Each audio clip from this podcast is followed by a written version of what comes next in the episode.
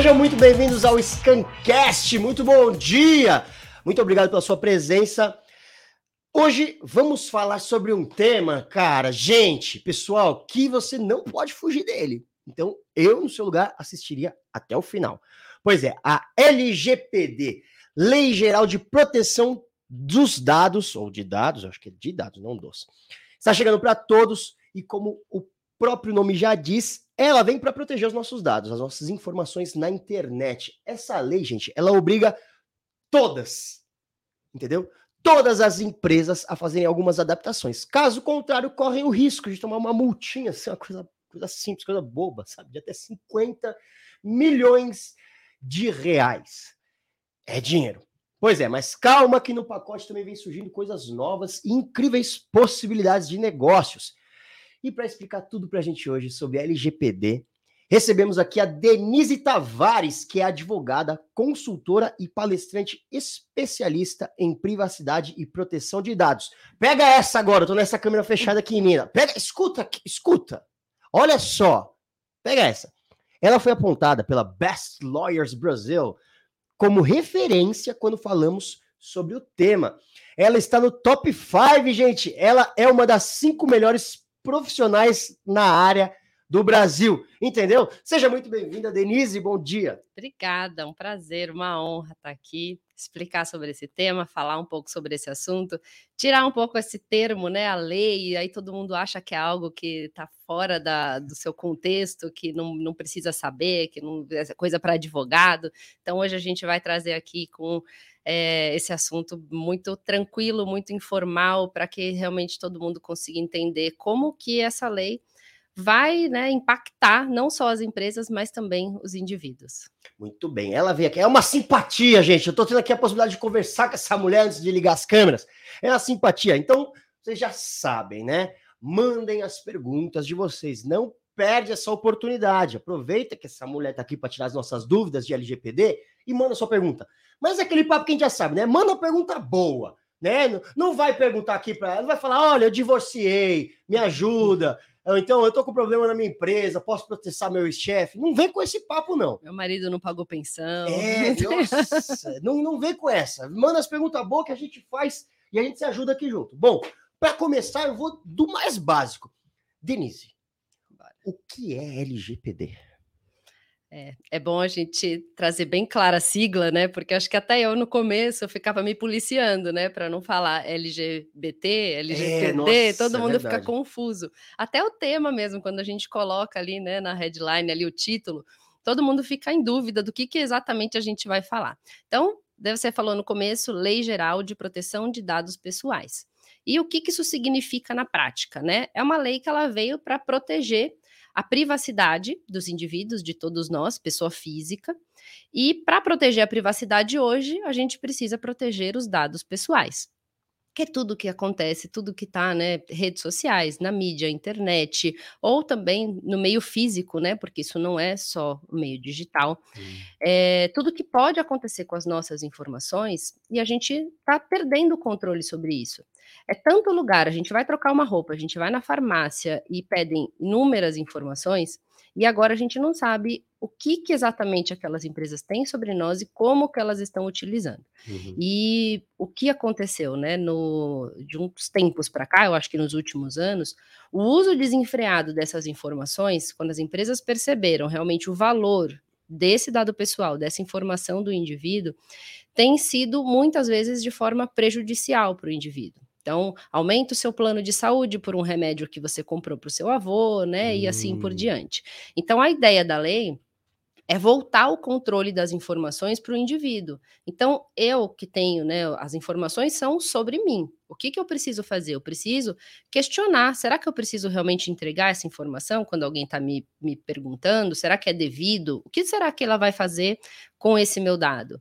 E agora eu tenho que ter um canal, né? As empresas precisam ter um canal para que eu ligue, né? Para que eu entre em contato de alguma outra forma e faça esse questionamento. Que dados você tem sobre mim? Com quem você compartilha? Que isso também era um problema muito grande. Uhum. É, para que que você utiliza? Eu quero que você exclua o meu cadastro. Então, são direitos que a lei traz, além de todos os deveres das empresas, são direitos do indivíduo saber exatamente para que, que minha informação vai ser utilizada, para que eu possa ter esse controle e decidir sobre aquilo que vai acontecer, né, com as minhas informações. Então é isso, trazer a decisão, trazer o controle das informações de volta para o indivíduo, para proteger a sua privacidade e fazer com que as empresas de fato cumpram, né, as suas obrigações e tratem essas informações, tratem os dados pessoais de maneira adequada. Muito legal. Desculpa, gente, não tomem café ou comam chocolate quando vocês precisarem falar, porque trava tudo.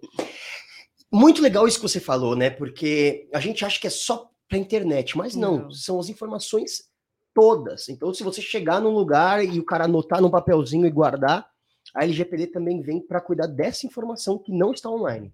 Também. E se a gente for parar para pensar, é, muita coisa, né? As empresas agora colocam na nuvem, é tudo na rede, no sistema, mas ainda a gente tem uma cultura muito grande do papel.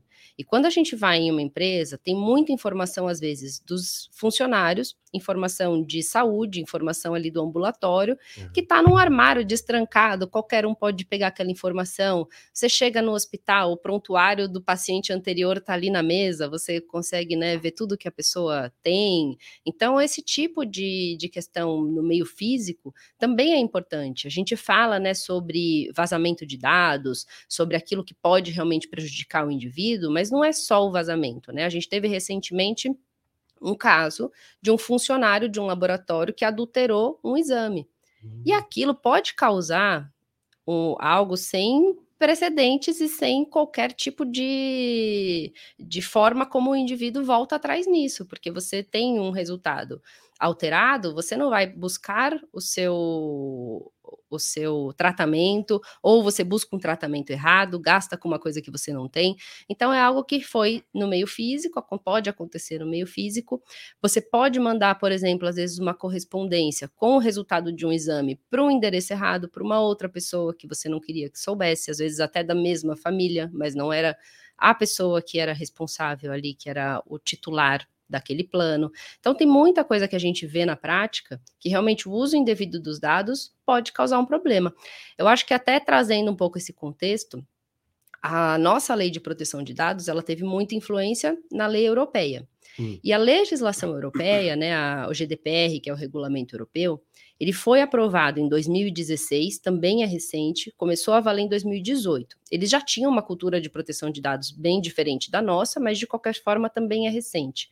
E o assunto veio à tona por conta daquele escândalo né, de Cambridge Analytica com o Facebook, Sim. que inclusive foi assim um uso indevido de dados que mudou o rumo das eleições norte-americanas. Então a gente às vezes não tem essa consciência do que pode acontecer com as nossas informações. É claro que a gente sabe de fraude, a gente sabe de roubo de identidade, que usa nossas informações para fazer cadastros, pedir empréstimo, contratar serviço. E quando você vê, é uma bola de neve que você não volta atrás.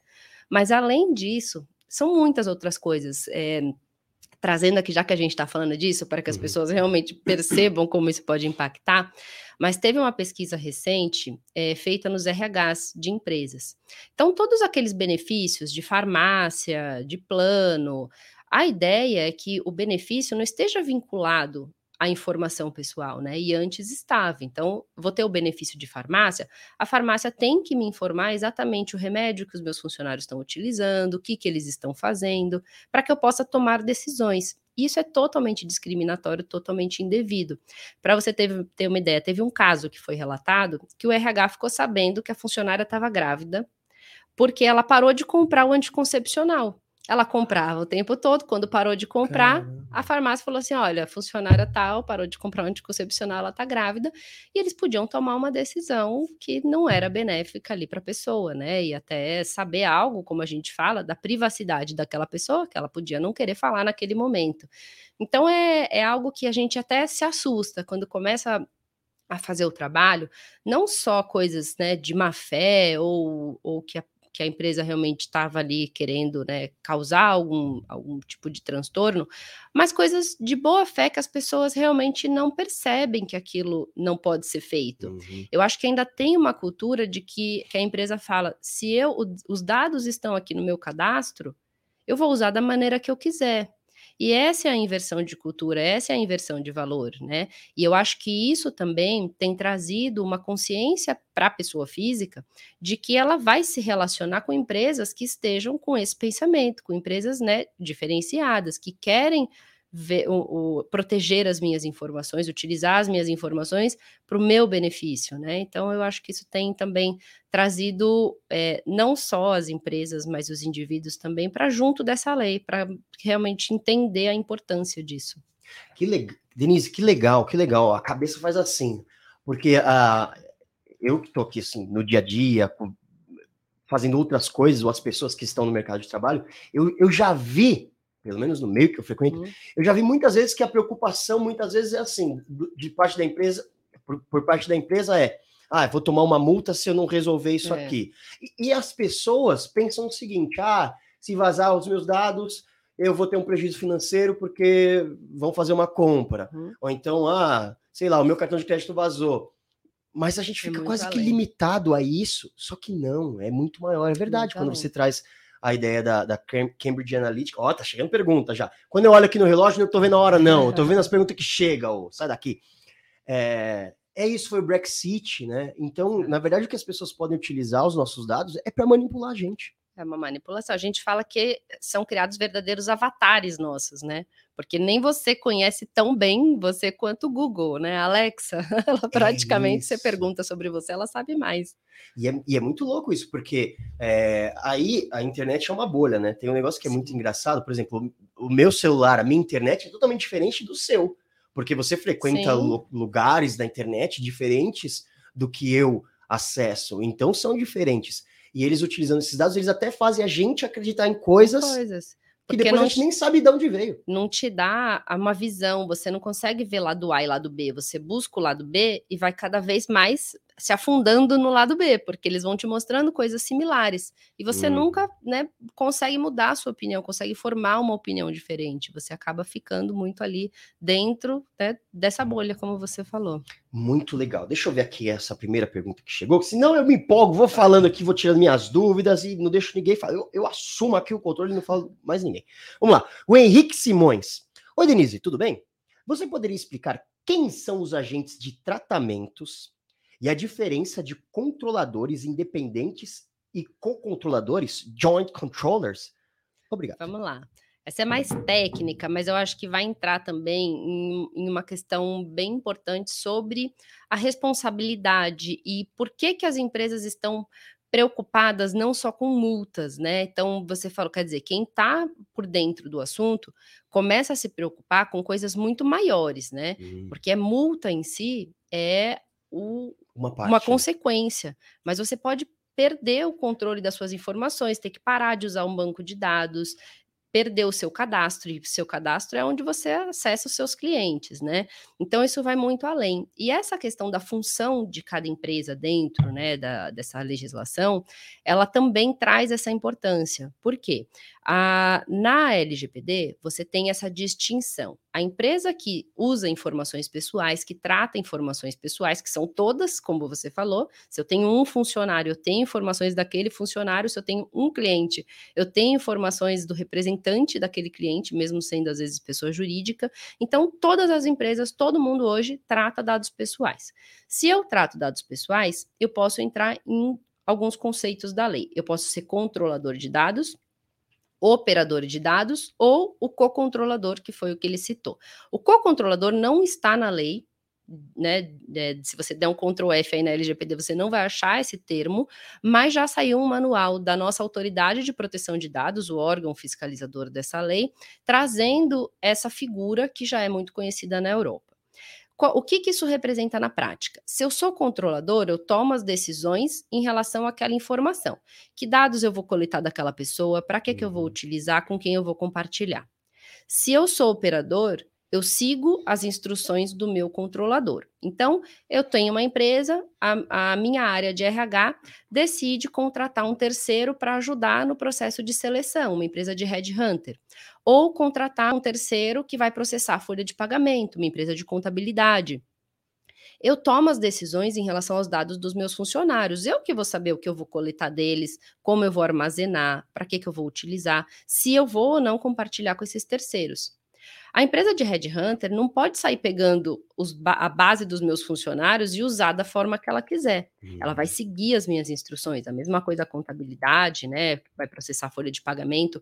Eu não posso pegar o, o, banco de dados e falar: ah, o meu primo tem uma empresa, uma academia de ginástica perto da, da sua empresa, eu vou passar essa base de dados para ele. Eu não posso, eu não posso mandar marketing. Eu tenho que agir só de acordo com as instruções do meu cliente, do meu controlador. Uhum. Então, quando eu tenho essa função, o que, que a lei trouxe? Um efeito dominó.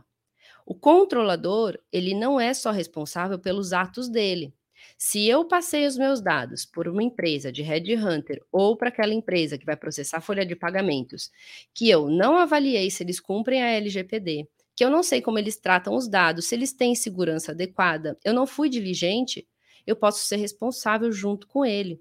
Então, teve um vazamento, um funcionário aqui da minha empresa, da empresa de contabilidade, usou os dados de maneira indevida, eu posso assumir a multa de até 50 milhões. Caramba. Então, esse efeito dominó é o que fez com que as empresas, eu que sou um operador, eu sou uma empresa de contabilidade, tenho os meus clientes que me passam dados pessoais, eu não estou me importando com a multa, eu estou me importando em perder os meus clientes. Que se eles olharem que eu não estou adequado com a lei, eu perco os meus contratos. Então, isso que está causando esse efeito dominó. Quando eu faço essa distinção de controlador-operador, é importante a gente saber que não é um carimbo. Eu sou o controlador e operador dependendo da situação, porque a empresa de contabilidade, ela também tem seus funcionários. Em relação aos seus funcionários, ela é controladora. Em relação aos dados que ela recebe do cliente, ela é operadora. E aí eu tenho que ir avaliando a minha responsabilidade. E o co-controlador, os dois são responsáveis é, já juntos desde o início, mesmo que um né, é, não siga a instrução do outro, né, não tem essa, essa hierarquia. Mas, por exemplo, eu tenho uma empresa de hum, roupas de bebê e a minha prima tem uma empresa de roupas para mulheres grávidas. Nós resolvemos fazer uma feira, um evento. Nós vamos juntar a nossa base de dados, a gente vai mandar marketing, a gente vai decidir o que vai coletar, se vai ter sorteio, o que, que eu vou fazer com esses dados depois. Então, são duas entidades separadas tomando a decisão juntas. Nós temos o co-controle nessa situação. E hum. temos a hum. responsabilidade juntas. O que, que eu vou fazer? Se eu vou fazer essa parceria com essa empresa, eu também vou ficar com o pé atrás, porque eu falo, se ela pisar na bola, pode sobrar para mim.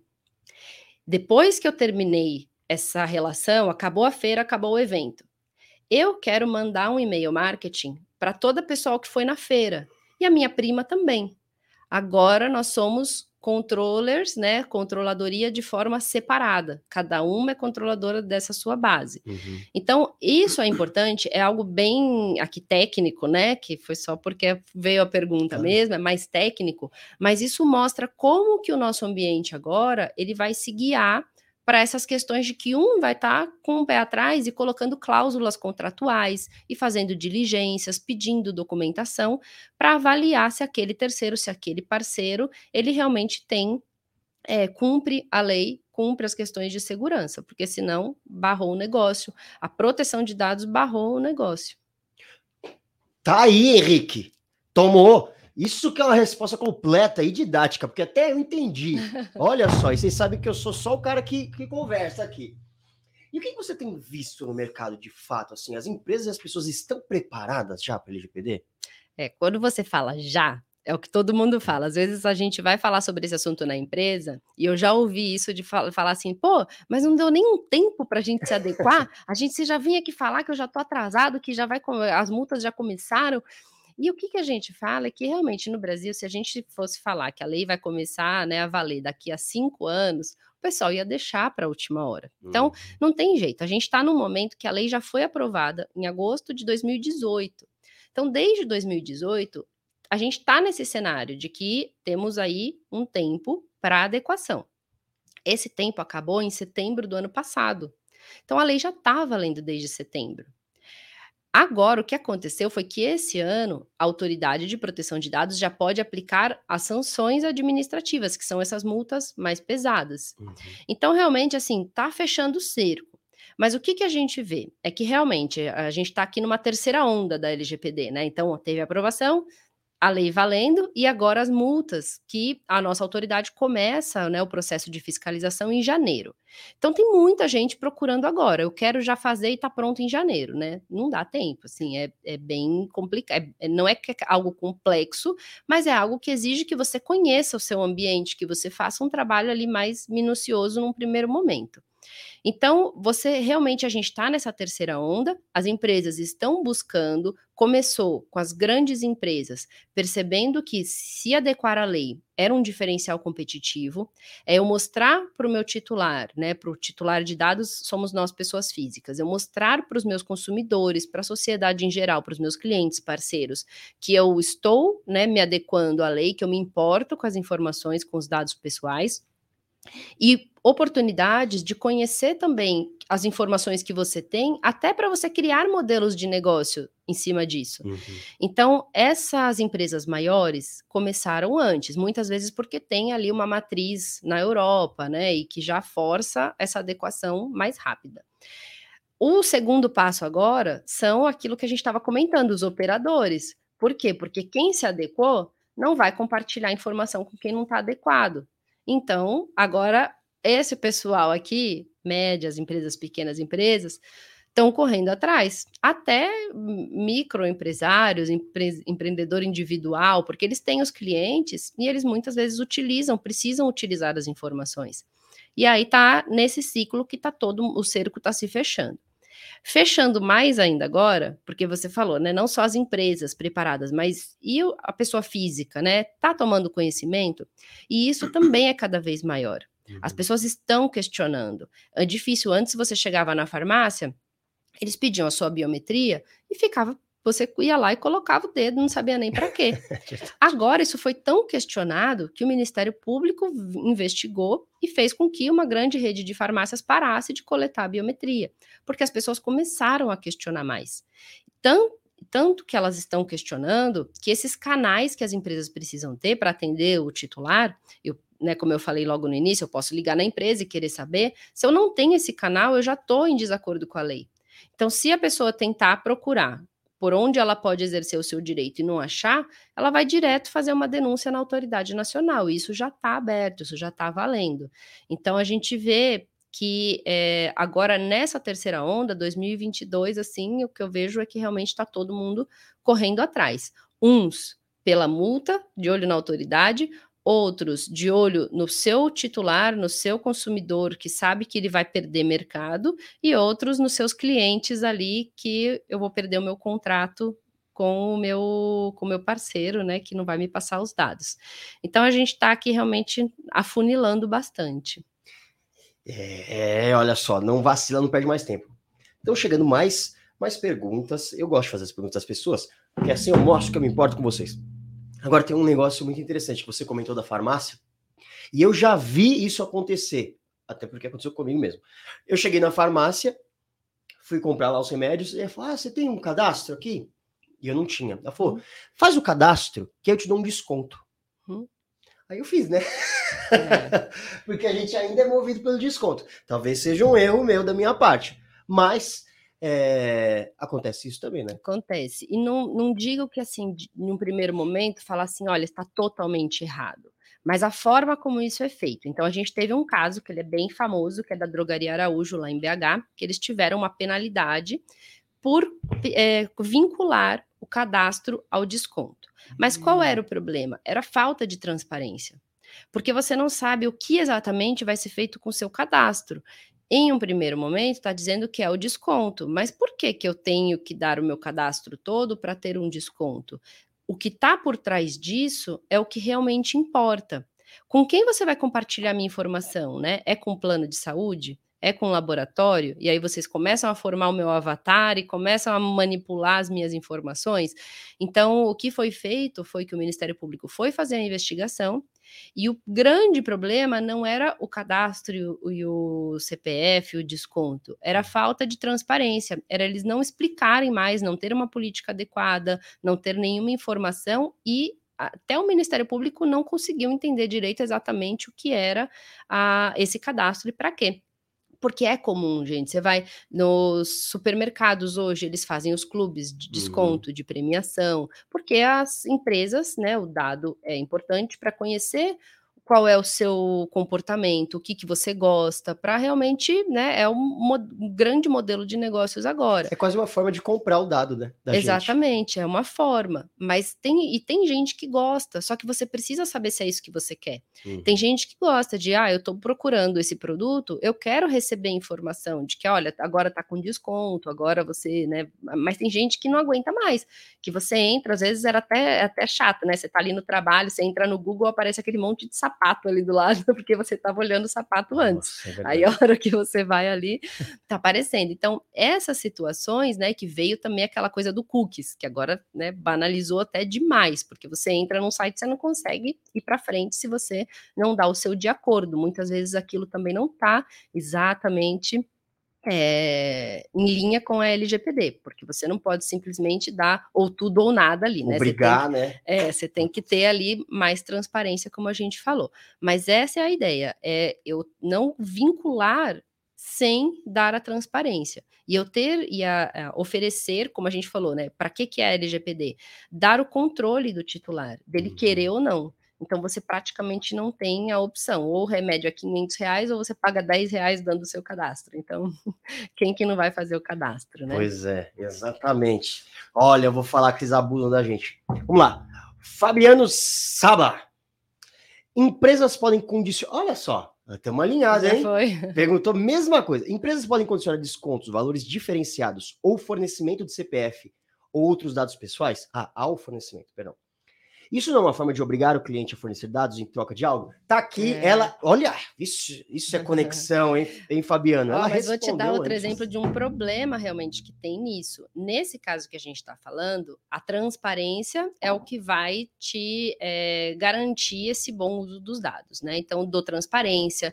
Além de eu dar transparência, eu tenho que cumprir todos os requisitos da lei. Então, eu não vou coletar sua informação e jogar ali no meu banco de dados de qualquer maneira. Eu uhum. tenho que ter um banco criptografado, com segurança, porque tá, na, tá ali no meu controle agora, eu vou precisar cuidar dessas informações. Então, todo o contexto da LGPD eu tenho que seguir. É, mas teve um caso, por exemplo, da Decolar, né? Falo também porque se jogar no Google tá aí para todo São mundo públicos, ver. Né? E que foi um concorrente que denunciou.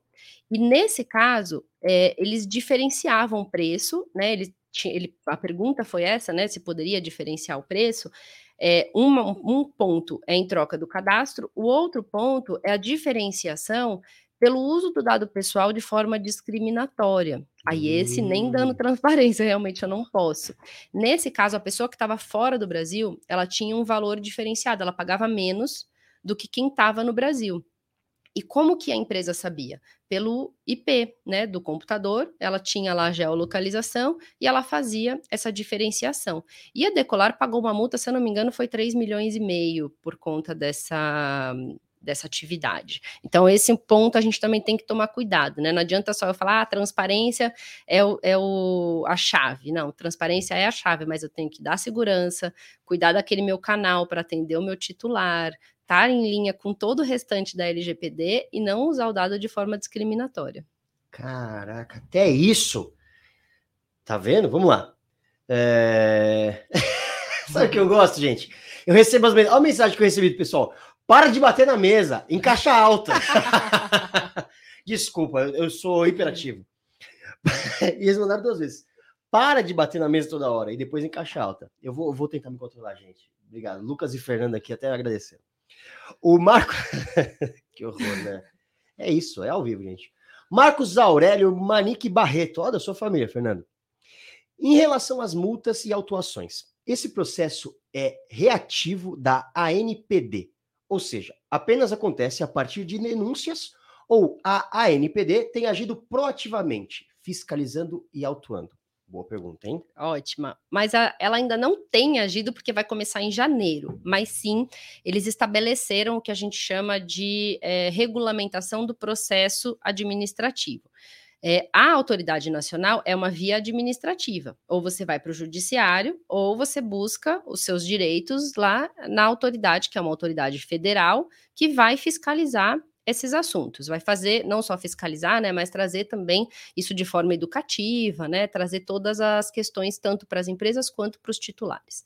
A autoridade ela já determinou esse processo fiscalizatório. Então, a partir de janeiro, eles vão sim atuar de forma ativa. Uhum. Eles estão estabelecendo é, ainda temas, né? Então, a, negócios por onde eles vão começar, por exemplo, empresas de, da área da saúde, setor financeiro, vai ter uma agenda né, de dois anos e uma outra agenda de um ano que vai ser a forma como essa fiscalização vai ocorrer.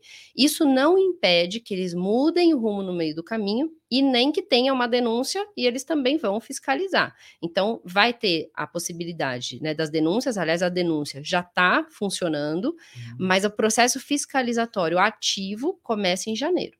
Ah, então essa que é a diferença. Por isso que eu também ficava sem entender muito. Falou, ué, por que, que vai começar em janeiro se já tem gente tomando multa? Então, é então aí disso. as multas que já tem estão no âmbito judicial. Então, é Ministério Público, é uma Justiça do Trabalho, que tem bastante funcionário também criticando a empresa pelo mau uso dos dados, na esfera civil. Então, você pode entrar ali no PROCON, você vai num juizado de pequenas causas. Só que o que, que a gente vê? Por enquanto, as multas são pequenas. Hoje saiu uma decisão para o Mercado Livre, contra o Mercado Livre, com uma multa de dois mil reais, porque a pessoa tá. queria desfazer do seu cadastro, estavam usando o nome dela de maneira indevida, não era ela que tinha feito o cadastro, que estava vendendo os produtos, e o Mercado Livre falou: ah, não posso fazer nada, alguma coisa assim, e veio: olha, pela LGPD, você tem que excluir o cadastro se realmente não é a pessoa. E aí ele tomou essa multa de dois mil reais, que é muito baixa. Né? É claro, né, a gente tem que balancear tudo, mas pela, pelo judiciário é a multa que dá para ser aplicada. Uhum. Agora, se for a autoridade nacional e ela perceber que o Mercado Livre ele não está seguindo a lei, a multa pode ser de até 2% do faturamento com esse limite de 50 milhões. Então vai ser mais pesado. E é isso que muita gente fala: ah, mas já tem multa, mas as multas são baixas e tal. É, a gente ainda está esperando o restante. Aliás, é o que eu falei, né? A multa é o de menos. A gente teve o caso também recente da Serasa, que foi proibida de vender um bancos de dados, né? Você sabe que a Serasa fazia aquela venda, você comprava um pacote de informações, às vezes até bem segmentadinho ali, de acordo com o que você queria. E o negócio da Serasa não é venda de dados, é proteção do crédito. Então veio essa determinação com certeza, parar de usar o seu banco de dados foi muito mais relevante do que uma multa né, pecuniária ali, um valor. De dois mil reais. De dois mil reais, é. É, mas eu acho que o Mercado Livre se deu bem, porque deu bem. nessa acho que eles batiam 50 milhões. e a LGPD, ela substitui o marco civil? Ela complementa? Qual que é a diferença entre elas? Qual que é a intersecção Legal. aí? É, eu acho que não só o Marco Civil, mas é bom a gente deixar claro que a LGPD não substituiu nenhuma legislação, porque a gente tem vários, em vários momentos, né, no nosso ordenamento jurídico, falando de dados pessoais. A gente tem na Constituição falando de privacidade, no Código Civil, né, de boa fé, no Código de Defesa do Consumidor, que ninguém é obrigado, né? Ninguém pode fazer um cadastro sem que a pessoa saiba, e o Marco Civil da Internet, que regula como que a, o ambiente da internet pode ser utilizado. Dentre a utilização do ambiente da internet, eu tenho o uso de informações pessoais, né, de usar informações falsas, de criar perfil falso, esse tipo de uhum. questão. Mas é algo bem pontual, que a LGPD trouxe isso também de uma forma macro. Então, gente, eles se complementam, o Marco Civil da Internet para o ambiente virtual exclusivamente, e a LGPD tanto para o ambiente virtual quanto para o ambiente físico. Então, o Marco Civil da Internet, por exemplo, ele fala como que os é, Google, Facebook, o que, que eles têm que, né, quais são as responsabilidades e a responsabilidade do usuário. Mas a LGPD traz outras coisas, a questão da segurança, a questão do direito do titular, tudo aquilo que a gente estava falando aqui há pouco. Então, é um complemento. Muito legal. Viu só? Uma coisa não exclui a outra. E todo mundo precisa se adequar, independente do tamanho da empresa? Sim. A gente teve aí também, quem tá. Eu vejo que o pessoal tá bem antenado aí, mas já teve sim uma. Tem uma consulta pública da autoridade para diferenciar algumas regras, dispensar alguns requisitos ou flexibilizar algumas regras da LGPD para o que eles chamam de agentes de pequeno porte. Que são micro e pequenas empresas, startups, né? É, é, dependendo do faturamento, dependendo do volume de dados. Não adianta falar que ah, é uma startup, não se aplica, vai, vai ter flexibilização. Depende, o volume de dados que ela utiliza, qual, quão, quão recorrente é esse tratamento de dados. Então, tem que fazer uma análise grande. E essa consulta, ela ainda não foi, né? Não, não saiu nada hum, formal, nada já, né? De acordo que eu vou ter essa flexibilização. Então, por enquanto, qualquer empresa de qualquer tamanho precisa se adequar. E quando tiver uma flexibilização, isso não quer dizer que eu não tenho que me adequar, são só alguns pontos. Uhum. Agora, o que a gente tem que falar também é uma coisa que o mercado acaba trazendo um conceito equivocado. Porque muita gente traz uma necessidade de adequação da lei com a mesma régua, né, com a mesma medida. Então, o que uma grande empresa precisa fazer para se adequar é muito maior, porque eles têm vários sistemas, eles têm vários bancos de dados, um número de funcionários maior, que eu preciso dar vários treinamentos, é uma outra realidade. Se eu pego uma empresa pequena, com poucos funcionários, com poucos departamentos, é claro que eu vou ter um processo mais rápido, mais célere. Mas como o mercado às vezes né, tem um fala e começa a lançar coisas na internet também que acabam afastando essas pessoas, os pequenos falam: ah, essa lei não é para mim, essa lei é para o Facebook, essa lei é para quem tem dinheiro para cumprir. E depois, quando ele vai se deparar com aquela questão do contrato, que o cliente né, vai questionar, ele vai se ver totalmente despreparado. Mas eu acho que não. Quem trabalha com o tema tem plena capacidade para fazer essa distinção. Como eu vou fazer para adequar uma empresa menor, que caiba no bolso dessa empresa, que seja viável, que vai ser diferente do que eu vou fazer para uma empresa maior, né? Até o nível de segurança que eu preciso, dependendo ali do negócio. Então, eu acho que muito vai realmente das pessoas que estão trabalhando, que estão à frente desse assunto, de parar de chegar na empresa. Eu vejo que muita gente fala: nossa, todo mundo que veio aqui diz que eu vou ser preso se eu não me adequar à lei, que né, eu vou ter uma multa de 50 milhões em qualquer caso. Então, eu acho que tem muito dessa, dessa questão ainda que vai afastando as pessoas do cumprimento. Demais. E, e, aí também a gente volta naquele ponto que você falou, né? É, por mais que seja uma empresa pequena ou média, muitas vezes ela trabalha como terceirizada de uma empresa grande.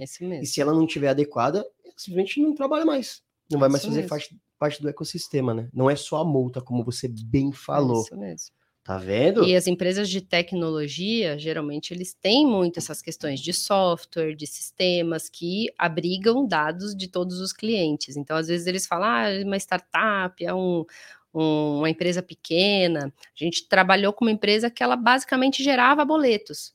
Só que uhum. ela gerava boletos para bancos, para Renner, para empresas né, desse, desse tamanho, e as empresas passavam a sua base toda de clientes para fazer a fatura dos cartões. Então, era uma empresa pequena, só que eles foram um dos primeiros a correr para adequação, porque senão eles não iam mais conseguir atender. Caramba, e, e então quer dizer que a gente não pode mais ter o nosso banco de dados numa planilhazinha de Excel. pode mais. Até pode, mas você tem que tomar cuidado, sabe? Às vezes a gente vê situações, como a gente estava falando, numa empresa menor tem gatilhos que você faz que você já consegue ter algo mais adequado com uma coisa pequena, sabe? Uma chave no armário, no caso da planilha Excel. Se eu vou enviar por e-mail, coloco uma senha, manda a senha num outro e-mail, num e-mail apartado, porque se eu errar ali o destinatário, né, não vou errar duas vezes. Então tem várias situações que eu posso, né, usar. Outra questão é a, a, planilha, né? A gente vê muito o seguinte: a empresa pediu, ah, eu preciso passar o nome e o CPF dos meus clientes. Mas eu tenho uma planilha com todas as informações com a vida dos meus clientes. Sim. Só que para eu não fazer, não ter que ir lá pegar e tirar só as informações, eu mando tudo que eu tenho e o terceiro que lute para pegar as informações, busca, né? é. E aí isso a gente já tem visto que mudou dos dois lados. Quem recebe sabe que é um risco ele ter informações que ele não precisa. Uhum. E quem envia também é um risco eu mandar mais informações do que o necessário. Então agora está todo mundo entrando nessa onda de mínimo necessário e vamos cuidar mais das informações. Legal, né? Tipo, não, não quero. Não quero ver. É não quero aí. ver, tira daqui. Mas você sabe que é isso, todo mundo fala, né? Ah, mas quem que vai saber que eu estou mandando essa informação? O que acontece é depois, tem um vazamento, ou o funcionário sai da empresa, sai bravo com a empresa, ele vai fazer uma denúncia. No vazamento de dados, a empresa vai ter que se explicar por que, que tem aquele número de informações. Então, aí que a gente vê que a gente traz a, a fiscalização para dentro de casa. É isso, né? Você acha que não vai precisar, até é. que precisa provar que você não recebeu, mas se você recebeu, lascou. Silvia Campos, ela pergunta: o que mudou essencialmente nas práticas de marketing com a LGPD? Acho que é principalmente a questão da expectativa daquela pessoa. Então, antes era muito comum que a gente, como a gente falou, né, compra uma base de dados na Santa Efigênia, né? Para quem não sabe, aqueles centros populares assim aqui é em São Paulo, mas que você compra um CD, um pendrive, né, com informações. Era bem isso, né? Hoje as coisas mudaram, mas continuam essas práticas de um vende base de dados, venda de dados na dark web e as pessoas, as empresas se aproveitam dessas informações porque elas querem atingir o maior número de pessoas é, possível. Então, nesse caso, você não pode, se você manda um e-mail marketing, a pessoa que recebeu vai falar assim, aí vem a expectativa, né? Eu não conheço essa empresa. Como uhum. que ela tem minhas informações? E aí ela vai lá fazer uma denúncia. Então, se o marketing não estiver bem alinhado com as suas ações, para realmente aqueles titulares que ele tem um relacionamento ou que ele adquiriu aquelas informações, que ele tem aquelas informações de maneira lícita, com a expectativa daquele titular, tá ok. Por exemplo, eu vendo é, produtos de ginástica, né? Uma loja de departamento esportivo. Aí chegou um produto novo no mercado, um negocinho lá que você põe no tênis e conta os passos, vamos supor. Uhum. Poxa, quem comprou aqui pode ter a expectativa de querer comprar também esse produto. Então, eu vou mandar um marketing para essa pessoa, tá na expectativa. Eu não preciso ficar, ah, para tudo agora tem que pedir consentimento, sabe? Não é essa mudança também. Mas eu tenho que estar tá alinhado com a expectativa.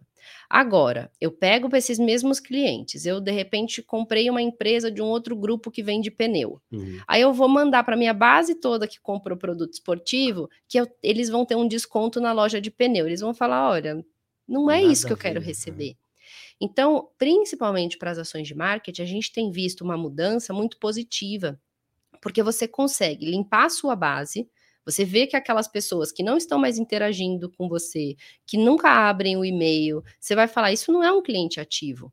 Eu vou limpar a minha base, eu vou trabalhar só com aquelas pessoas que querem receber essas minhas, que quer ter um relacionamento comigo, receber essas ofertas, e eu vou tratar isso da maneira como a lei determina com segurança, na expectativa dela, com transparência. Vou mudar minha política para deixar bem claro os textos quando ela faz o cadastro. Olha, você vai receber e-mail marketing, você aceita, não aceita, ou né, da forma como a empresa for trabalhar.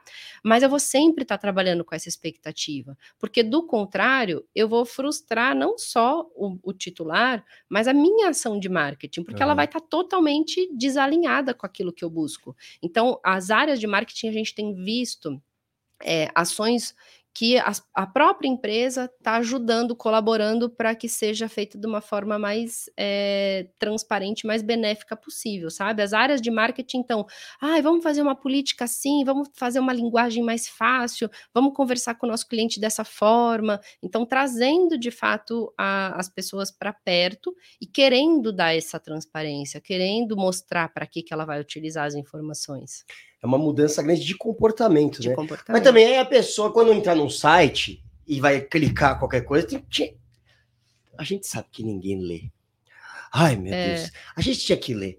Mas é a função da empresa facilitar, porque você não precisa colocar aquela informação. Se a política de privacidade ela vai falar sobre a forma como a empresa usa todas as informações. Sim. Então, se você está lá com aquela caixinha específica que a pessoa vai colocar o e-mail, não custa você dar uma prévia de como você vai usar aquela informação ali embaixo. Então, por mais que eu tenha mais detalhes na política, tem outras formas de eu dar transparência. Uhum. Tem gente que trabalha né, com aquele é, user experience, que é você ir avaliando de colocar esses textos da forma é, que você vai facilitar para o usuário. Então, às vezes, quando você vai colocar o e-mail, surgia um pop-up ali dando a sua explicação. Uhum. Olha, aqui você colocando, desculpa, você colocando esse e-mail, é isso que vai acontecer. Então, essa relação também, também faz com que a pessoa se sinta bem. Fala, poxa, ele não quis que eu fosse até a política e buscasse a informação. Ele realmente me trouxe isso fácil para que eu tome essa decisão. E isso faz com que eu tenha uma base também limpa, uhum. com as uhum. pessoas que quiseram me dar informação. Tem muita gente que trabalha com marketing que fala, ah, eu fiz um evento, foi um sucesso de inscrição, peguei lá é, eh, 100 mil pessoas que queriam vir para o meu evento, mas só apareceram mil, por que será? É, às vezes é a forma, será que você deu o recado que queria dar, ou você só se preocupou em captar essas pessoas, né, como a gente fala, captar leads, você foi lá buscando mais gente, ou você queria pessoas de qualidade? Então, a LGPD também traz esse raciocínio de você se preocupar com aquela pessoa e isso tornou, é, fez com que as ações fossem mais efetivas também. Isso é muito legal, porque no final das contas é até melhor para a própria empresa. Sim. Né, porque vai, vai, vai utilizar melhor o banco de dados. E aí, nessa linha, a gente pode esperar o surgimento de novas profissões também, tipo detetives de dados?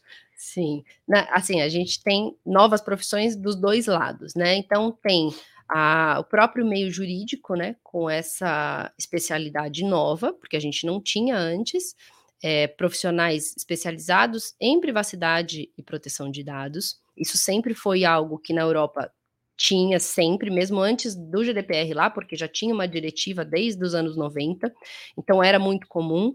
E aqui está vindo agora essa onda, principalmente muito, muita gente que está se formando, querendo é, saber mais sobre o assunto, profissionais da área de segurança da informação, TI é, e de qualquer outra profissão, porque hoje a gente está falando, pessoal de marketing, RH, a gente falou de várias áreas impactadas. Uhum. E hoje é um diferencial você saber sobre isso. Então, uh, tem essas profissões que estão é, se hum, concretizando agora e, e, consolidando, e tem as outras profissões que é, realmente a gente fala, né? O advogado porta de cadeia vai ter o advogado ah. porta de ANPD. Então, é, é o mesmo caso. E sim, tem empresas que estão realmente se aproveitando, empresas advogados, que a gente vê que estão aproveitando ali o pelo em ovo na empresa, que sabe que ainda está nesse processo de adequação e mandando notificações e testando, né? Tem gente que faz, bom, eu vou colocar lá o meu ok no site, o meu e-mail, dar o ok que eu aceito receber. Aí eu vou entrar, vou ligar e vou falar que eu quero excluir o meu cadastro. Aí eu vou na loja física e eu faço o meu cadastro. E eu vou testando para ver a hora que ele cai na minha e me isso. manda. Então, tem, isso tem acontecido. É um hacker. Exato. É um hacker.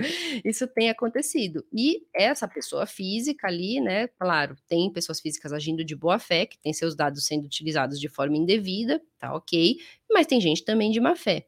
E não só pessoas, como empresas, como eu falei, que realmente estão se formando para entrar com ações coletivas, para pegar ali o titular de laranja e ganhar alguma coisa da empresa. Então tem para tudo, né? Tem de todo lado. Nossa, então a gente agora que vai entrar a fiscalização forte, exato, tem que correr Aí, atrás, sim, né? Tem que correr atrás, porque a denúncia pode vir inclusive de um concorrente, né? Nossa, tem mais essa. Um Vocês estão percebendo, gente? Olha, não é para assustar ninguém. A gente não tá aqui para assustar ninguém, a gente tá aqui para falar a vida real.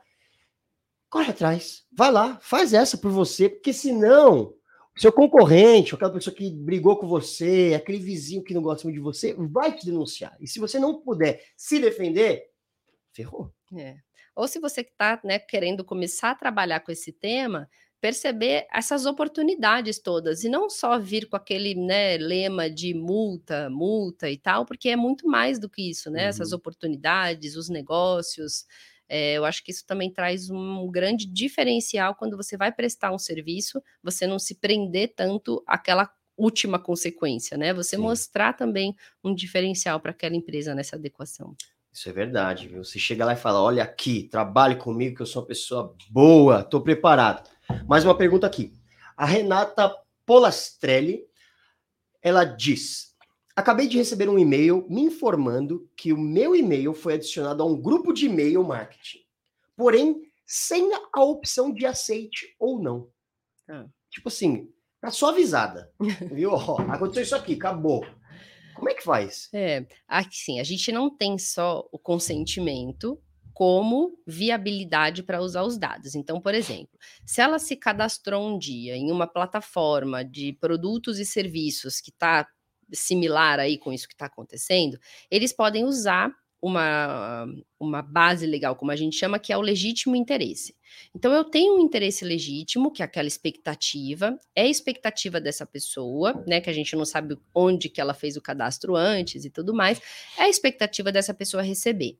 Até aí, ok ela ser adicionada. É claro que pode ser que não tá nada ok, mas se tivesse essa expectativa, ok dela ser adicionada sem o consentimento, porque a gente tem outras formas na LGPD.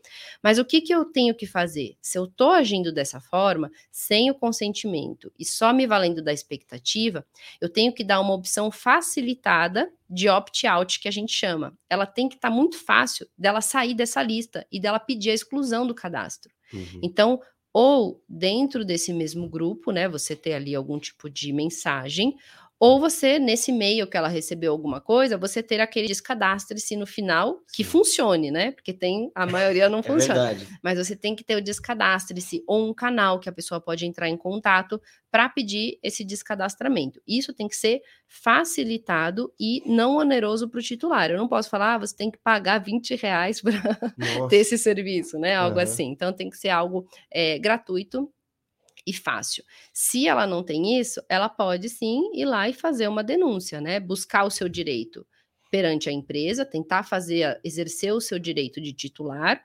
Se a empresa não tiver o canal ou não atender, tem o canal lá na autoridade nacional, no site mesmo. Você não precisa sair da sua casa, você entra no site e, e coloca lá a sua denúncia. Que legal, porque é, é interessante ver como agora também a gente está tomando Exato. essa consciência e falando, cara, meus dados estão por aí. E como é que a gente faz para descobrir? Não, não, faz, né? Sei lá, espera aparecer e aí corre atrás. Então, geralmente, por exemplo, ela foi colocada nesse grupo, né? Você tem que por, geralmente vem uma pessoa dizendo, olha, aqui nesse grupo é para tal coisa, e você consegue ter descobrir de onde vem aquilo. É, ou quando você recebe um e-mail, tem o nome da empresa, né? Tem algum lastro. Às vezes, o que você não consegue des descobrir é se os seus dados vazam e você não sabe de onde foi.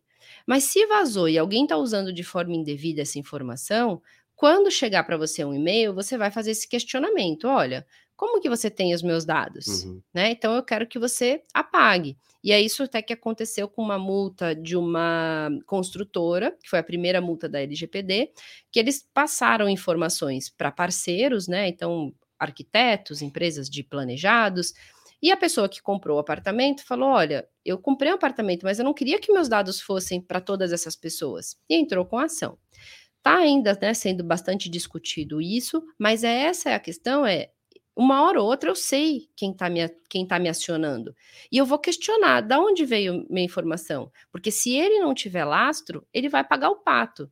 Então, essa é a questão de se eu estou recebendo informação, se eu estou criando essas listas, eu tenho que ter uma legitimidade para usar esse dado. E aí, isso não é fácil. Inclusive, quando tem um vazamento, o que, que vai, o que, que acontece agora? A empresa vai ter que dizer, vai ter que demonstrar que não foi dali que vazou. Então não é a minha a minha responsabilidade provar que a empresa vazou meus dados. É responsabilidade da empresa ou das empresas demonstrarem que não foi dali que aconteceu o vazamento. E se a empresa tiver um vazamento, ela tem que notificar a autoridade e um prazo, uma boa prática que já saiu, é de dois dias. Então, ela tem que notificar. E se ela não notificar, a pena dela é agravada. Então, a gente teve um caso, né, que o funcionário saiu da empresa e levou informações com ele, né? Sabe aquela coisa, mandou para a nuvem porque ele ia para um concorrente, queria levar informações. Ali dentro tinha dados pessoais.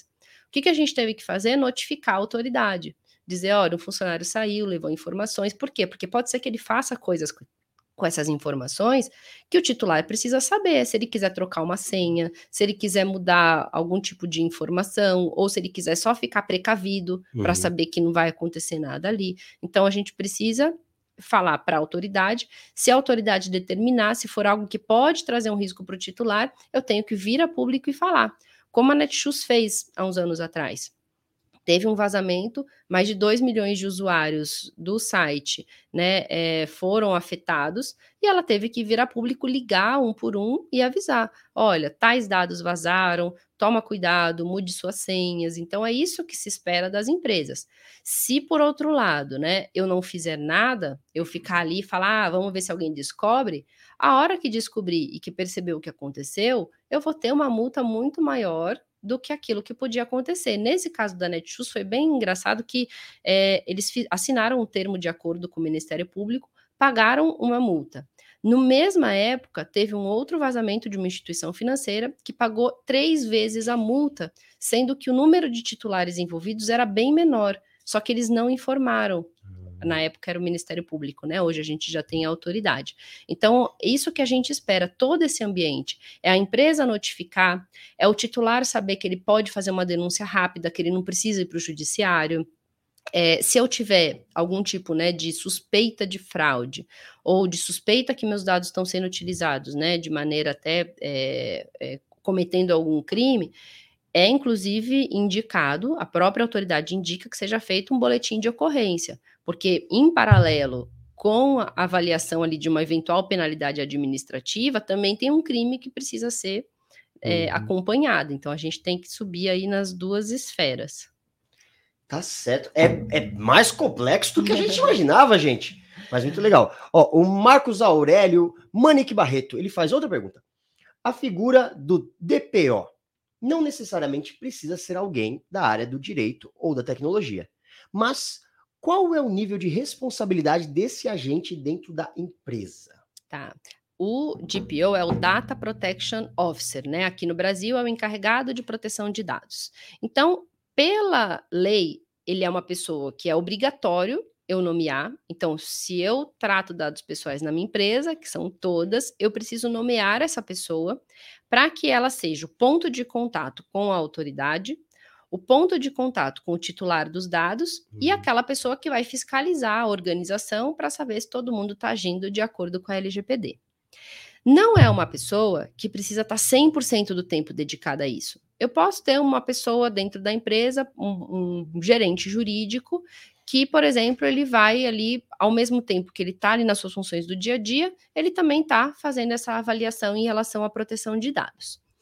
É, o que se espera dessa pessoa, né? Quais são as competências desejadas? Que ela entenda da legislação de privacidade e proteção de dados, né, das, que a gente falou do Marco Civil, né, e de outras também já hoje, é, que ela tenha também conhecimento de segurança da informação, que ela tenha, como ela vai se reportar para a autoridade, né, para os níveis mais é, superiores da organização, que ela também tenha habilidades de reporte, habilidades de comunicação, então é uma pessoa que a gente brinca que não existe ainda, é um ET, porque não tem como você ter todas essas competências. Uhum. Então a empresa ela tem que avaliar se ela vai trazer alguém de fora com mais conhecimento de leis de segurança, ou às vezes, e que tem acontecido muito, eu vou nomear alguém dentro da minha organização que entenda do meu negócio e que eu vou é, fazer com que ela, né, pagar cursos para que uhum. ela comece a aprender, do, aprender sobre o tema. Isso tem acontecido bastante.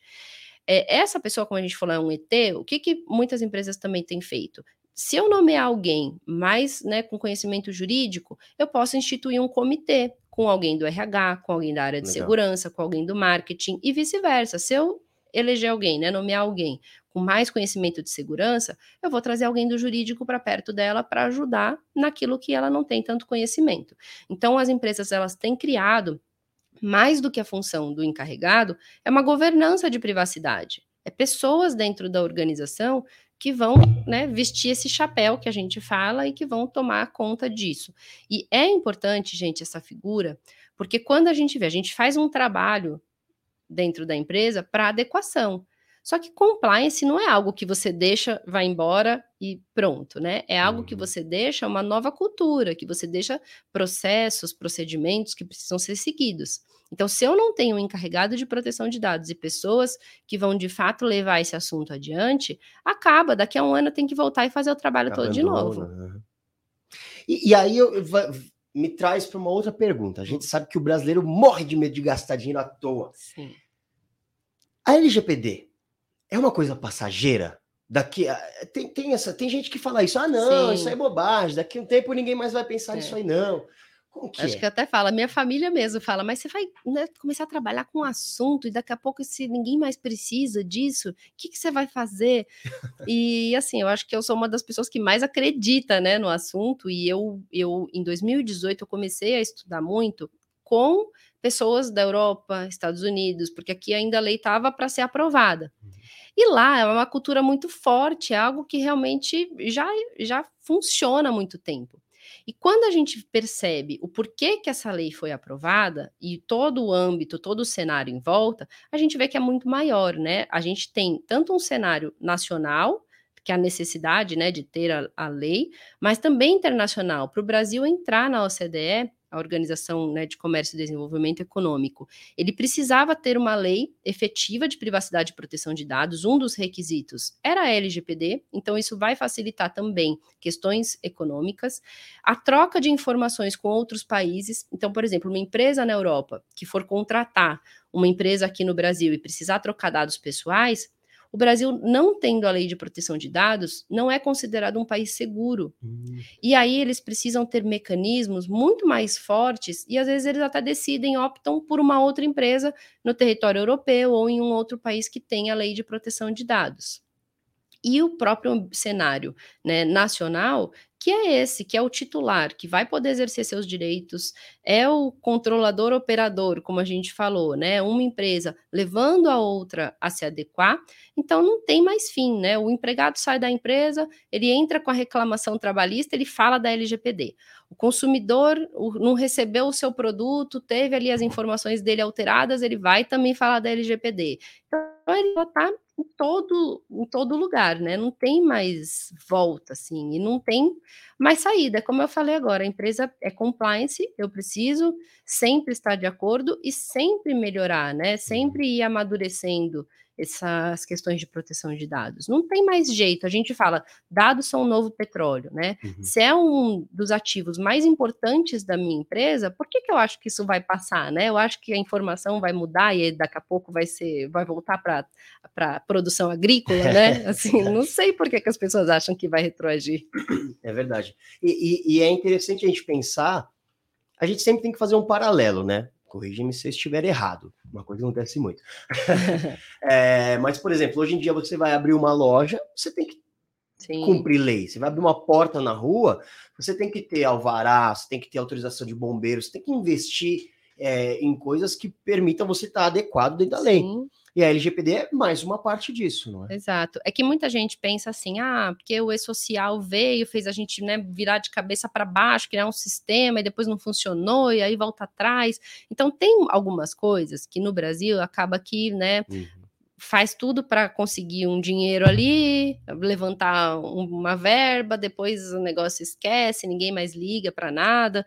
Mas o caso da, de proteção de dados não tem mais volta. Até assim, se a empresa ela entra em licitações, lida com órgãos públicos, aí então ela não tem nenhuma flexibilidade, né, do outro parceiro falar, ó, oh, mas se adequa aí, não, ela tem que comprovar de antemão, senão ela não entra na licitação. Então é algo que não está muito já enraizado assim na, no negócio. E, e me diz uma coisa: é, as empresas elas precisam se desfazer dos seus bancos de dados e começar novos? Essa é a ideia? Não. Isso seria o mais seguro ou não? Dá para trabalhar, dá para pegar, oh, vou, vou, entrar em contato com essas pessoas. Isso. Como é que faz para arrumar ah, isso? Eu preciso avaliar se consentimento é a minha forma de legitimar essa informação, porque pode não ser. Por exemplo, se eu presto um serviço para aquela pessoa, um serviço financeiro, eu dou cartão de crédito, ela tem, né, eu tenho o cadastro dela, ela não vai falar assim, olha, desfaça do meu banco de dados ou eu ter que desfazer do cadastro, porque eu estou ali prestando um serviço. Então eu tenho, eu não preciso pedir consentimento para ela também para continuar. Uhum. A gente tem uma relação, né, de contratual. Se eu cumpro uma obrigação legal, eu tenho que manter dados dos meus funcionários por um período de 10 anos depois que ele sai da empresa, para sei lá, para o FGTS, para o INSS, tá? São períodos diferentes. Tem aqui um período só, só para exemplificar. Esse funcionário não vai falar, apaga minhas informações, eu não quero que você utilize. Não, eu tenho uma obrigação legal. Eu falei também aqui do legítimo interesse. Se eu tenho clientes que já têm essa expectativa, que eu já tenho um contato, eu também não preciso pedir consentimento. Mas se é aquela minha base, que eu não tenho muito lastro, não sei de onde uhum. veio, o que, que eu vou fazer? Eu vou optar pelo consentimento. Preciso resolver isso já agora? Não, a própria lei fala o seguinte: olha, em relação ao seu banco de dados passado, você pode ir regularizando de forma paulatina. Hum. Então, assim, é algo que pouca gente fala. Todo mundo vem realmente com esse, né? Você precisa caos, correr e né? tudo mais e tal. Não, eu preciso ter processos daqui para frente que me hum. garantam que eu estou tratando essas informações da forma devida e cuidar do passado, do que eu já tinha, avaliar se eu posso continuar usando ou se eu tenho que parar. Até hoje, assim, aquilo que não é permitido hoje é o que já era proibido antes, né? Ninguém pode fazer cadastro da pessoa sem ela saber, pegar informações ali na internet, no Facebook e fazer um cadastro da pessoa. Isso já não era permitido antes, né? Pelo próprio Código de Defesa do Consumidor. Então, se a empresa tinha essa cultura, aí sim ela vai falar: bom, ou você pega o consentimento dessas pessoas, que pode ser que você não consiga, porque ela nem sabe da sua existência, é ou você deixa de usar essas informações, aí sim. Muito bem. E a lei, ela vai continuar. Eita, continue é ótimo, né? Eu crio palavras assim, é uma loucura. A lei vai conseguir diminuir os danos dos vazamentos que já ocorreram? Por exemplo, já vazou os dados, hum. já lascou, ou é só daqui para frente? É, é daqui para frente, porque qual é a ideia? Para você mitigar o risco, você precisa dar mais segurança. Uhum. E antes, até as próprias, é, os próprios departamentos de segurança da informação nas empresas falam: poxa, a LGPD veio salvar minha vida. Porque poucas empresas davam valor e investiam na área de segurança. Uhum. Você vai agir ali com o que você tem, e né, o profissional de TI que lute ali, pronto. E aí não, a LGPD agora trouxe uma questão que você precisa ter segurança adequada para prevenir um incidente. Então, um incidente de privacidade pode ser um vazamento, pode ser um uso indevido, pode ser a perda de um banco de dados. Por exemplo, eu não ter um backup é uma falha de segurança. Eu posso perder aquelas informações. Ocorreu recentemente até com o Tribunal de Justiça. Então, você tem que ter mecanismos para prevenir essas situações. Antes, eu até tinha também questões de segurança, mas muito voltadas para áreas específicas. Por exemplo, regras do Banco Central para instituições financeiras. Era mais forte. Agora, para um outro negócio, não tinha regras específicas. Uhum. Então, realmente, todo mundo acabava deixando de lado a parte de segurança, porque é uma área que requer um investimento mais alto. E agora não. Agora, se eu não tiver medidas de segurança adequadas, eu já, mesmo que eu não tenha ali um incidente, eu já estou em desacordo com a lei. Então, eu preciso ter medidas adequadas. Se eu tiver um incidente, aí eu posso até né, ter essa penalidade agravada, porque o que, a autoridade vai falar? Olha, você não tem capacidade para ter informações das pessoas, então não colete, né? Uhum. Basicamente, esse é o, o, o lema, digamos assim. Então, essa é a ideia. Eu, primeiro ponto é eu mitigar o risco, tendo segurança. E o segundo ponto é eu cuidar quando isso aconteceu como que eu vou fazer para que o dano seja o menor possível? E o que, que eu tenho que fazer primeiro? Notificar a autoridade, notificar o titular, se for o caso. Então, eu preciso tomar medidas também posteriores. Essa notificação que eu preciso fazer para a autoridade, ela tem perguntas de todo tipo. Assim, se você demorou para me informar o porquê, que medida você tomou logo que descobriu o um incidente? O que, que você vai fazer para isso não acontecer de novo? Então, você tem que ter esse tipo de resposta para dar para uma autoridade. Para você ter essa resposta, você tem que ter um mínimo de estrutura dentro de casa. Muito bem. Deixa eu fazer aqui. A gente já está chegando no fim, tem mais perguntas, calma. StackBR. Olha só, soluções de tecnologia. Denise, qual a adequação necessária que um sistema precisará cumprir? Regras de proteção de bancos de dados. Meus computadores precisaram de antivírus pagos. Como funcionará esse processo? Legal. Aí, falando especificamente das questões de segurança, né? Enfim, a gente tem todo o contexto da lei, que é o só ter dados que eu possa legitimar, que eu tenha lastro. Nesse caso, se eu sou um sistema, quem vai ter que ter esse lastro é o cliente. Então, o que, que eu vou colocar no meu contrato? Olha, se você está me dando essa informação, você tem que legitimar essa informação. Você não vai comprar dados e colocar no meu sistema, né? Então, você, é claro, muitas das, das questões da lei de proteção de dados, como cumprir direito de titular, notificar autoridade, não vai ser você que tem o sistema, que é um mero operador. Vai ficar mais no colo do controlador, mas tem que ter isso contratualmente. Das, do seu lado, é muito mais realmente as questões de segurança. Como que eu vou uhum. garantir a segurança? Como que eu vou garantir a restauração do meu sistema se alguma coisa né, se perder? É, na parte de segurança, eu acho bem interessante que a Autoridade Nacional já soltou um checklist para agentes de pequeno porte, empresas menores que ficam com essas questões. O qual é o nível que é esperado, né, de mim. Então você pode baixar lá no site da autoridade esse checklist e verificar o que você cumpre. Então, por exemplo, como você falou, antivírus. Será que eu tenho um antivírus eficiente, né? É aquela versão gratuita ou será que já é bom eu ir para a versão paga?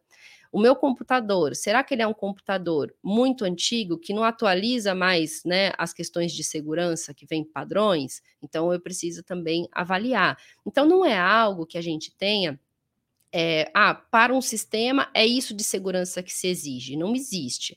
Mas existe um checklist que você pode, né? Quanto mais você cumprir daqueles requisitos, maior vai ser o seu, seu nível de maturidade. Mesmo para empresas grandes, a, a, segurança da informação é algo que vai variar bastante. Você pode ter ali, né, é, soluções tecnológicas de última geração, mas não ser exatamente isso que você vai conseguir bancar. Então você espera chegar, você geralmente quando a gente faz esse diagnóstico, você vai chegar numa maturidade que ela é uma maturidade aceitável uhum. para você ir sempre melhorando. Não quer dizer que para se adequar à LGPD eu preciso né, gastar tudo que eu tenho, afundar a minha empresa, né, ir à falência e pronto. Não, a gente tem que ter esse equilíbrio. Mas a minha dica para você é baixa lá o checklist do site da autoridade para você fazer essa avaliação. Muito legal. Olha, que eu já ia fazer minha última pergunta, aí chegou outra pergunta aqui, vou fazer. Calma aí. Luiz Silva. Bom dia, Denise. O que devemos considerar relativamente às câmeras de CFTV e proteção de dados? O que devemos considerar relativamente às câmeras, ou seja, em relação às câmeras de CFTV, que eu não sei nem o que é, e proteção de dados? Legal. Todo mundo fala assim: como que eu vou coletar o consentimento? Eu tenho uma câmera de segurança. Todo mundo que entra no meu prédio, eu vou coletar o consentimento, né? Como que eu vou fazer isso? E aí, de novo, eu já falei aqui algumas vezes, mas assim, eu vou repetir para todo mundo entender. Consentimento não é a única saída. Eu falei uhum. obrigação legal, um contrato. No caso da câmera de segurança, eu tenho uma outra saída que chama é, proteção à fraude e segurança do titular. Então eu não preciso de consentimento. Eu posso coletar aquelas informações. Só que até aí eu passei por um ponto, né? Posso ou não posso? Sim, estou cuidando da segurança. O que mais que eu tenho que fazer? Se eu coleto essas informações, eu tenho que pensar por quanto tempo eu tenho que manter. Né? Daqui a cinco anos eu tenho que guardar, né? Não, às vezes ali é o período de 30 dias. Se alguma uhum. coisa acontece, a polícia vem aqui, quer saber da câmera, quer ver, ou você, aconteceu algo dentro do estabelecimento e você quer verificar quem foi. Então, você estabelece um prazo que é um prazo, né, que as pessoas geralmente colocam aí 30 dias, 3 meses, e depois descarta essas informações. Você não precisa ficar com elas. Quanto mais tempo você ficar, vaza alguma informação, né, que a pessoa não queria que o marido descobrisse que estava aqui no prédio, por exemplo, e vazou daqui a três anos, ela vai questionar, mas por que, que você ainda tinha esse dado, né? Uhum. Se era uhum. para segurança, já passou. É, e o cuidado mesmo de onde você mantém, quem tem acesso? Será que todo mundo tem que ter acesso a essas imagens? Ou eu tenho que ter pessoas específicas dentro da empresa, que é só a área de segurança que vai ter acesso se alguém solicitar? Então, são questões que a gente precisa observar em torno ali da lei de proteção de dados, mas que não quer dizer que agora eu tenho que sair né, com pranchetinha lá na frente do prédio pedindo consentimento para todo mundo que entra. Mas eu tenho que ter esses cuidados. A gente sempre fala, né? E a a plaquinha de que está sendo filmado.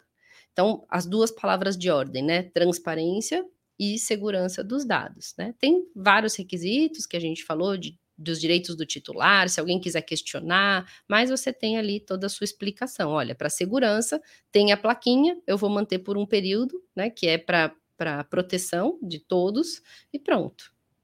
Muito bem. Então, isso que é muito interessante, né? L, você se adequar à LGPD não é, ah, vou baixar um software, vou, vou, comprar uma máquina. Não, é muito é. mais complexo, né? É. Você tem que entender. Primeiro, você tem que olhar para dentro da sua empresa, né? e mudar comportamento, é isso. e isso dá. E claro, você pode contratar a Denise Tavares para te ajudar com isso, não é mesmo? Com certeza. Ou quem está querendo trabalhar com esse tema, a gente também tem um curso LGPD para profissionais, só jogar no Google. Próxima turma começa semana que vem, inclusive. Em dois meses, te preparo para atuar nessa área. Olha só. Denise, muito obrigado por essa manhã, por esse papo, por essa simpatia, pelos seus conhecimentos. É, e por estar aqui presente conosco, né? Muito bom voltar a receber gente assim. Gente, ela é de verdade, ela não, não tem tela aqui, não. E estamos todos testados de Covid, que é muito importante falar. Denise, muito obrigado. Você quer deixar algum recado para as pessoas? Deixar os seus contatos para quem quiser entrar em contato com você? Foi um prazer, agradeço quem está aqui também com a gente nessa manhã assistindo. Quem ainda tiver dúvidas, pode deixar nos comentários do vídeo, a gente também vai, vai fazendo de tudo para responder. Ou pode ir lá no canal Denise Tavares, também no YouTube, ou pelo Instagram, denisitavares.adv. Pode mandar mensagem, vocês vão ver que tem muito conteúdo também que eu disponibilizo na internet, faço questão de ajudar, de responder todo mundo que procura. Muito bem, muito obrigado. Que agradeço. E é isso, pessoal. O Scancast de hoje com Denise Tavares vai ficando por aqui. Muito obrigado pela sua presença. Deixa aquela curtida, você já sabe, né? aquele like, aquelas coisas que você tem que fazer na internet, compartilha, manda para os amigos e tal. E lembrando que o vídeo vai ficar disponível aqui no nosso canal completo e também em cortes, para você voltar aqui e depois falar, ah, puxa, queria ver só um trecho aqui e também para facilitar que você compartilhe. É isso, eu sou Alberto Viçoso e nos vemos no próximo Scancast.